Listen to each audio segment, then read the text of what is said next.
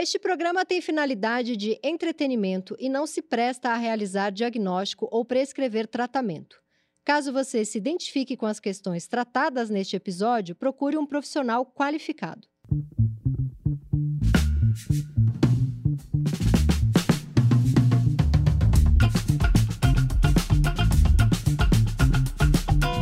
Olá, este é o Desculpe o Transtorno, um videocast maravilhoso comigo, Tati Bernardi, com o professor Christian Dunker, aqui em Universa. E para participar, você mande a sua piração, a sua neura para desculpaotranstorno@bol.com.br. E vamos à cartinha maravilhosa do dia, que vai ser a história de O Irritado. Vamos lá. Tati e Christian, me chamo Paulo e sempre me senti meio único diferente, para o bem e para o mal. Na época da escola, tenho, tenho quase 40 anos, ele coloca entre parênteses, rolava forte o que passou a ser chamado de bullying. Eu ficava enfurecido e brigava com os colegas. De início, pelos sete anos, nessas brigas reativas, eu que batia. Acho interessante como ele constrói a frase aqui, uhum, que eu não uhum, arrumei, uhum. deixei como ele mandou. Pelos 10 anos, pais divorciados quando eu tinha 8, gordinho, entre parênteses, joguei tudo na comida, tive uma briga épica na escola. Sem condições de bater no colega que era ágil, fui derrubando, enfurecido, todas as carteiras da sala. Todos da turma e a professora precisaram me conter. Eu também me irritava muito com a minha irmã, que era bem zoeira, e batia nela, mas hoje somos muito amigos. Eu nunca deixei de gostar da escola. Apesar disso, e de modo geral, também nunca deixei de gostar da vida. Se em algum momento eu não tivesse amigos legais, entre parênteses, que não faziam bullying comigo, acabava passando os recreios sozinho na biblioteca com os livros. Já fiz e faço terapia e psicanálise de todo tipo e hoje não pratico agressões físicas, graças a Deus. Mas sigo me irritando com muita facilidade e intensidade. Meu filho, que está em idade pré-escolar, me tira do sério muitas vezes, mas em geral consigo me conter e não bater. Afinal, depois de eu brigar na escola e com a minha irmã, quando eu era moleque também apanhava em casa e não quero proporcionar isso a ele. Também me irrito muito com a minha esposa, que é muito diferente de mim. Ela também sofreu bullying forte na época da escola, mas lidou de forma muito diferente. Eu me isolo em meus pensamentos, sempre mirabolantes e onipresentes. Já ela é daquelas pessoas que fala sem parar, até sem interlocutor. Uma briga besta e recorrente nossa é que ela fala comigo a partir de outros cômodos da casa. Isso me irrita profundamente, quase como um desrespeito e uma agressão que remeto ao que vivi na infância. Eu não queria me irritar assim, e muito menos me descontrolar, o que hoje significa gritar e não bater, mas ainda me incomoda muito. Nessas horas me sinto mal, tanto com L quanto com U. Maravilhoso, Paulo. Eu gostei que a mulher ela briga com ele de outros cômodos da casa. Isso é a coisa que mais irrita ele. Pois é. O que, que você acha disso? Porque e nesses detalhes, assim, que saem um pouco da rota, que, em geral, a gente tem a lógica toda do, do funcionamento. Da, do, do, funcionamento né? É, ele fala que é, é, uma, uma briga besta e recorrente nossa é que ela fala comigo a partir de outros cômodos da casa. Isso me irrita profundamente, quase como um desrespeito e uma agressão que, re, que remeto ao que vivi na infância. Uhum. Nossa, eu pensei tanta coisa com essa frase, porque eu achei essa frase muito interessante. Manda. Primeiro, eu vou, vou viajar aqui, né? Mais como escritora do que como estudante de psicanálise. Primeiro eu pensei que ela tá parece que ela tá brigando de outro lugar, então parece que ela tá brigando do passado dele. Hum. Né, um cômodo que está antes da casa, isso irrita ele, parece que é uma voz vindo lá do passado. Eu pensei Mas isso. Mas o que mais acontece quando a gente tem alguém num outro cômodo falando, narrando alguma coisa. A gente não está vendo a pessoa. E sem ver a pessoa, o que, que a gente não percebe? Muito bem. O olhar e o tom dela, a gente pode imaginar que a pessoa está com uma Exatamente. cara de debochada, desgraçada uhum, e não falando. É uhum. É tipo brigar por WhatsApp, você não vê a intenção 100%. Exatamente. Você não tem aquela corporeidade que vai confirmando que, bom, aquela palavra tem esse acento, aquele sentimento está posto. E você acha que isso uh, atravessa o, o relato? Uh, ou seja, essa ideia de que eh, tem uma espécie de distância, de separação, de isolamento dele em relação aos outros. Lembra da cena É, porque, biblioteca? porque ele fala, ela briga comigo de um outro lugar. E a Uhum, vida inteira uhum. dele, esse isolamento, esse bullying, é como se ele tivesse isolado do lugar onde as pessoas estavam. né? Exato, exato. E, e, hum, você tem uma hipótese de por que, que ela se sente assim? Fora, né? Distante, isolado. É, Porque ele teve que controlar a raiva dele a vida inteira, né? hum, Porque ele diz que a raiva começou porque ele sofria muito bullying. e em seguida ela diz, mas eu fazia por merecer o bullying. Ela dá um exemplo. Então, é porque eu não sei de- se ele já não sofreu bullying porque ele era essa pessoa muito irritada. Não dá pra Uhum. saber muito o que, que vem primeiro aqui, né? Exato. E, infelizmente, isso acontece muito na, na experiência do bullying, como ela fica marcada e muitas vezes como ela organiza ah, a, a potência memorial da pessoa. Ela lembra da sua história como, como alguém que partiu de uma deprivação, que, que fazia isso, como se isso compusesse uma espécie de, de essência. Mas a Né? primeira frase dele é: Me chamo Paulo e Uhum. me sinto único, diferente, para o bem e para o mal. E ele encerra a epopeia com o mal, com L e com U. É, é, para o bem e para o mal. Me sinto mal com L e me sinto mal com U. Ou seja, ele se Uhum. sente uma pessoa má e ele se sente com mal-estar. Hum, como é que você lê isso? Com mal-estar? É, quer dizer, uma pessoa que é má é uma pessoa malvada. Né? Eu pensei o tempo. É, vai, É uma pessoa, a gente pode dizer assim, cruel. cruel. E o Hum. mal-estar é a angústia dele. Angústia, ou você pode me dar um nome melhor para isso? Sintoma. Hum, Pensa, alguém que é malvado, mas que não é um alguém que está vestido de lobo mau e tudo bem, fazendo, fazendo ah, mal aos outros. É alguém que se sente mal, por quê? Talvez se sinta Fora. Não aceito, não participante, não culpado com as suas maldades. culpado com as suas maldades. Então, eu pensei o tempo inteiro no, no mal-estar na civilização, porque ain- ainda para usar o mal aqui, porque essa fúria toda que ele tem, essa raiva, faz com que ele sinta que ele não consegue pertencer muito à, civilização. Hum, Porque ele, tem, porque ele tem um bicho dentro Certo, dele, esse, esse bicho que certo. vai sair quebrando aqui, que ele fala que ele Uhum. enfurecido foi derrubando todas as carteiras da sala. Então, muito novinho, eu acho que ele pensou: tem uma besta desenfreada dentro de mim que para eu Uhum. pertencer à civilização, eu tenho que conter essa besta. E Sim. nisso já tem um mal-estar dele ter que conter, nisso já tem, será que eu sou uma pessoa má? Tá Hum, tudo no mal com L e mal com U aqui. Certo, ah, mas se fosse só isso, acho que o relato seria de alguém assim: sou uma panela de pressão, Sim. sou alguém que gasta quantidades imensas de trabalho ah, me Psíquico para freando. me conter. Não é esse o, não é essa a fotografia. Ele, ele, ele, ele faz isso, mas ah, é, é- mais alguém que está às voltas com assim. é, talvez eu preciso proteger o outro de mim. Uhum. Eu tenho medo do que eu sou capaz de fazer com o outro. Isso. Tanto que ele fala, eu tenho vontade de bater no meu filho, mas eu controlo, porque eu Isso. apanhei muito. Uhum. Ele fala, hoje em dia eu não bato mais, mas grito muito, e isso me incomoda muito. Tá, ele É, modula, né? ele modula. Ele tá às voltas, mas Eu ele deixa queria isso sair. A última, uma das últimas frases, eu não queria me irritar assim, muito menos me descontrolar. Uhum. Ah, Você acha que temos quantos motivos para essa força, né? Eh, contrária à irritação? Parece alguém que está assim agressivo com a própria agressividade. Portanto, está brigando porque mais uma vez fui agressivo e mais uma vez me sinto culpado por isso. E de onde vem isso?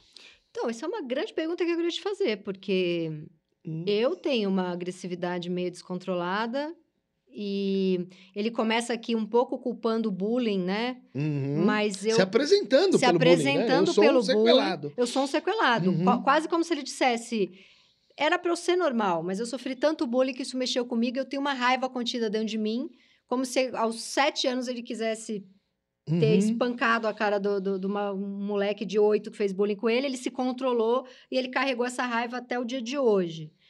Ele acredita um pouco nessa narrativa. Minha pergunta é se a com, pessoa. com um acréscimo. É uma narrativa, é essa aí, mas é, ela não diz, puxa, isso acontece com muitas pessoas. Ele diz, eu me sinto único, e único diferente. e diferente. Essa parte é estranha, porque muita gente é, é nervosa. E nossa cultura, assim, tem muitos personagens, tem muitas, muitas histórias, É, é, né? é. Por que será que ela se sente assim tão. ah, De novo, né? Único e e diferente, para o bem e para o mal, significa distante do outro. Né? Diferente do outro. O que né? eu fico pensando, tem uma frase aqui que ele diz: Eu nunca deixei de gostar da escola e nunca deixei de gostar da vida, porque mesmo sofrendo bullying, eu passava tranquilo os recreios na biblioteca com os livros. Uhum. O que me parece aqui é que é a história de uma pessoa que se força a pertencer. Ah, que ela não, não teria Ele esse não tem- drive. Na verdade, outro, ele não assim. está irritado que a mulher está em outro cômodo, ele está irritado porque ele mora com alguém. Tá. Não, eu- Não, é uma, é, uma, é uma leitura, tá? E aí, por ela estar em outro Uhum. cômodo, é... é muito interessante pensar incômodo, outro cômodo. É. Tá? E o incômodo ainda seria dentro do cômodo. Ela tá para além do incômodo, ela tá no ex-cômodo. Sim. Mas o, o que eu fico pensando é que talvez ele fosse um desses caras ermitões que ficaria o dia inteiro lendo na casa dele e não precisaria nem tomar nenhum remédio contra a fúria dele. Mas como ele se forçou a ter constituir família, a ter Uhum. filhos e a ter amigos, a própria situação dessas vozes, dessas pessoas que tiram ele desse lugar de ermitão irrita ele. Ele talvez tenha ido um pouco contra uma natureza de um cara mais isolado. Talvez Tá. ele queira ser isolado e tá culpando o bullying por ter isolado ele. Tá, você está indo numa direção assim, daquele quadro em que você tem de um lado o homem das cavernas, que é aquele cara que chega em casa do trabalho, quieto, e você pergunta, e aí, me conta, e elas, não, ah, estou bem aqui, preciso, preciso ficar ah, comigo, e a mulher telepata do outro lado, tentando adivinhar, não, será que é por isso? Foi porque eu fiz alguma O coisa que, que eu fiz que esse tal?" homem sumiu? Na verdade, ele só tá afim de ficar no silêncio. É, só que isso contraria eh, a ideia da irritação, né? Eh, o irritado é o cara que não está conseguindo ficar muito consigo mesmo, né? Ele está sensível ao outro, ele está reagindo ao outro, o que concorda com o, o- o brigalhão, né? Com, ah, você me provocou, eu vou para cima. Que ela diz desde O o, que, começo. que faz uma, uma criança pequenininha ter tanta... É porque ele diz aqui que criança, ele enfurecido derrubou todas as carteiras da sala, todos da turma e a professora Tá. precisaram me conter. Sim, O que que faz uma criança. Tem uma ah, hipótese no texto. Tem uma hipótese forte no texto e que organiza ele eh, como uma eh, coluna de repetições. Eh, e, e ele disse de uma maneira que às vezes a gente tem isso assim na clínica. Ele, a pessoa coloca aquela, aquela, aquela frase tão verdadeira, tão importante, mas de um jeito que o outro não, não focaliza aquilo como essencial. Que aquilo passa e você diz, mas é verdade, ele me falou isso, mas eu, eu não consigo. ah, Irrita, irrita, irrita é a palavra que mais repete aqui. Tudo bem, você pode pensar que a mãe dele chamava Rita, mas vamos conter os lacanismos por hora. Tem uma coisa que dita, né? Olha aqui, é, no início, brigas, nossas brigas reativas, eu batia, todos na turma, e daí vem algo assim.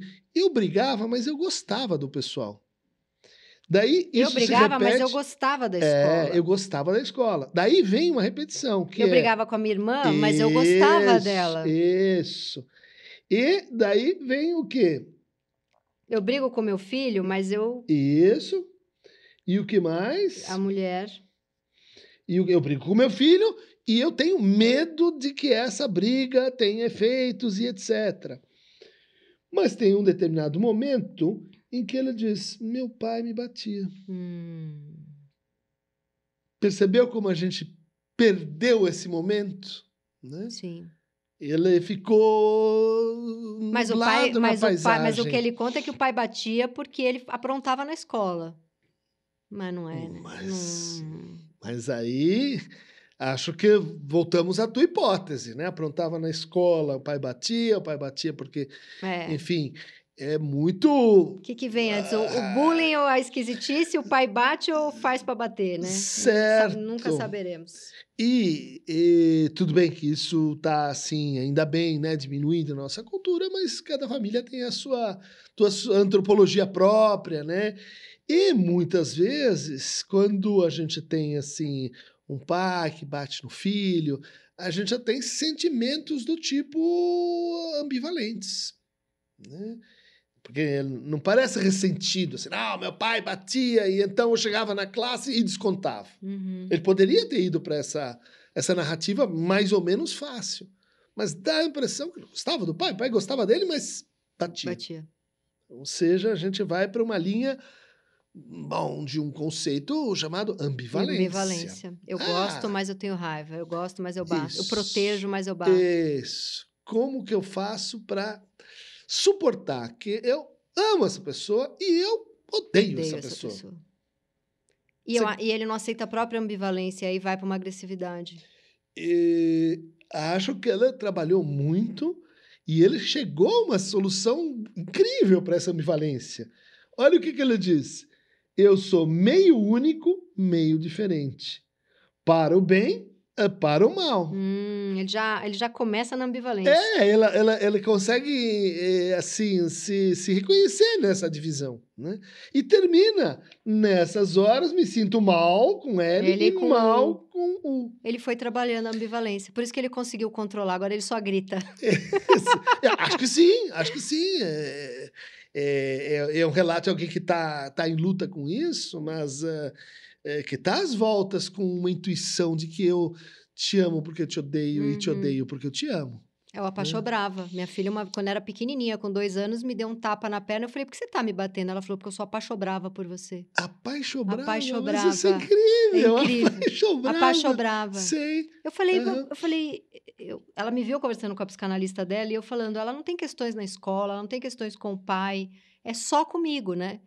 E ela me escutou conversando pequenininha, dois anos e pouco. E aí Uhum. ela me deu um tapa à noite e eu falei, Rita, por que, que você faz isso com a mamãe? Porque eu sou apaixobrava por você. O Lacan inventou a palavra, né? Que é o amor-ódio. Amor-ódio. Ela inventou É, apaixobrava, apaixobrava gente. é a tradução perfeita É. do, do, disso pro, pro português, né? E, e é é bonito ver também como ah, aparece o filho, né? Então, o que, que você acha dessa passagem em que ela diz assim: eh, ela é uma daquelas pessoas que fala sem parar, eh, até sem interlocutor. É, eu achei isso aqui muito bom também. Eu me isolo, ele, ele- em contrapartida ao jeito dele, né? Uhum. É, a minha mulher, ele diz, a minha mulher também sofreu bullying forte, mas lidou de forma muito diferente. Olha aí. Eu me isolo em meus pensamentos, sempre mirabolantes e onipresentes. Uhum. Já ela é daquelas pessoas que fala sem parar, até sem interlocutor. Uhum. Onipresentes. Aqui temos uma chave. Chave Eu meus pensamentos, assim. sempre onipresentes. É, ob- é neurose, né? Obsessão. Pensamento que não para. Exato. A cabeça Bom, dele não deixa ele quieto. Tipicamente, né? Você diz que a neurose obsessiva é uma doença do pensamento, Uhum. em que o pensamento se torna ah, circular, fixo, o pensamento crítico, o pensamento Ao- Culpa. da, da culpa, é, exatamente, né? E são pensamentos onipresentes, né? Eles não, eles nunca Não cessam. trégua, eles não cessam, né? Uhum. É, Ele, acho é, ele é atormentado por ele mesmo, né? Diferente. exatamente. Ele é. Paulo, eu te entendo tanto. Você sabe, vocês sabem que vocês são uma figura clássica, né? Uma das, ah, das ah, figuras de sofrimento na antiguidade, né? Que chamava-se o Euton Timorrumenos. Eu tô um tio rom- o romeno. Euton Timorrumenos, Que que- é o aquele que se atormenta a si mesmo. Tem um poema do Baudelaire sobre, ah, sobre esse afeto, né? E que está referido a uma, a uma tragédia ah, latina em que um filho e um pai brigam.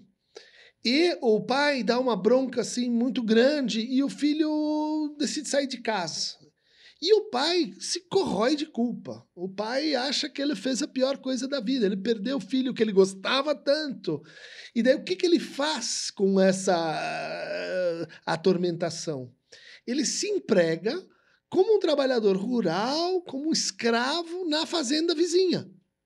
E passa anos se se viciando, se eh, punindo, uh, vivendo uma vida de atormentação como forma de amor ao filho. Nossa, que forte. Isso é, a gente vê é, os, os, os atormentados profissionais, né? Uhum. Acho que aqui a gente Sintoma tem uma... é uma forma de um, um atormentado profissional causar coisas ao corpo, não? Uh, sim. Porque é... você falou isso que esse homem se causou em uhum. forma profissional, e eu fico pensando o que, que a gente não se causa em forma de sei lá, de, de manias, de dores crônicas? Uh, vamos dizer, todos os sintomas fazem a gente sofrer e, e podem evoluir para dores né, conversivas ou somáticas. Mas essa ideia do, do, do pensamento que atormenta, ela é assim um tipo muito regular de uhum, sofrimento. Uhum. Né? Porque vamos pensar, inclusive, como uma certa tradição cristã explorou isso em seu favor ou, ou para produzir efeitos de engajamento. Né? Uhum. Não pecarás em atos, pensamentos e palavras. Já pensou como isso pode ser enlouquecedor? Não, você não pode nem pensar. Você não pode nem pensar. Né? O autoatormentador, ele, ele usa o antídoto para combater a, aquele veneno que se transforma num novo veneno e vai se, se afundando. Né? Uhum. Né? Mas a gente acabou uh, pulando essa parte em que a gente fala da esposa dele. Né? Ela fala comigo a partir de outros cômodos e ela fala sem parar até sem interlocutor. É como é, funciona a cabeça dele. Yes! ele casou com o cérebro dele. É, ele falou, me... E ele apresenta a esposa assim: é. sofremos é. bullying, estamos juntos. E é por nessa... isso que a, a, incomoda ela falar de outros cômodos, porque a cabeça dele está falando do passado. é, é uma, uma, um problema da atormentação é que não tem fora. Né? Uhum. Né? Então, quando eu encontro alguém fora para depositar meus pensamentos e dar carne para uh, ah, essa, esse martírio, isso é um alívio, por um lado, mas, por outro lado, é um reforço dessa, desse funcionamento. Uhum. E ela fala sem parar e sem interlocutor. É maravilhoso. Ele está falando da cabeça dele, a partir de sim, outros cômodos. Sim. Isso me irrita profundamente. Quase como um desrespeito e uma agressão que remete ao que vivi na infância. Olha aí, é, é como Quando se ele aí... fala agressão que vivi na uhum, infância, aqui uhum. lembra o pai dele também. Né? Isso, né? que não está falando comigo. Uhum. Né? Que, que é sem interlocutor. Que é sem interlocutor. Que é uma pessoa que, que bate, pessoa que bate ignorou o interlocutor. Eventualmente, né? Eventualmente supondo isso. Né? Supondo isso na escola, então aí o enigma do derrubar carteiras fica um pouco, uh, pelo menos combina mais com alguém que não não está escutando, não, não tem, tem mais interlocutor. Né? Uhum. Né? Muito maravilhoso. E o que, que a gente pode dizer para o Paulo? Que ele, olha, ele está num caminho bom, porque ele já abraçou a ambivalência, né? Na primeira frase do texto e na última, parece que ele faz. E ela, e ela tem um caminho, uh, parece assim, uh, uh, que ela está se virando bem com a coisa, Primeiro, porque ele é bom. Não repete com o filho faz do pai. Análise, faz né? análise. Cuida do assunto. É, segundo, tem uma justa medida de que a questão passa por aqui. E terceiro, que eu acho assim o mais legal, e a gente já falou isso aqui em outros, em outros é, encontros, é o traço de humor. Sim. Isso é uma saída. Salvo, Isso é uma saída, né? sempre, né? né? Sim. E ele, ele, a irritação parece ser aquela irritação de quando ele se leva a sério demais. Mas ela tem esse, né, respiro sim. em que, em que ele, que ele é capaz de tirar um pouco de sarro sim, de si mesmo, sim. né? Ele tem várias saídas uhum. aqui. Muito bom. Paulo, muito obrigada pela sua carta e para você participar com a sua neurose, a sua mania você manda pra gente no desculpaotranstorno@bol.com.br. Valeu, Christian, valeu, Paulo. Até a próximo programa.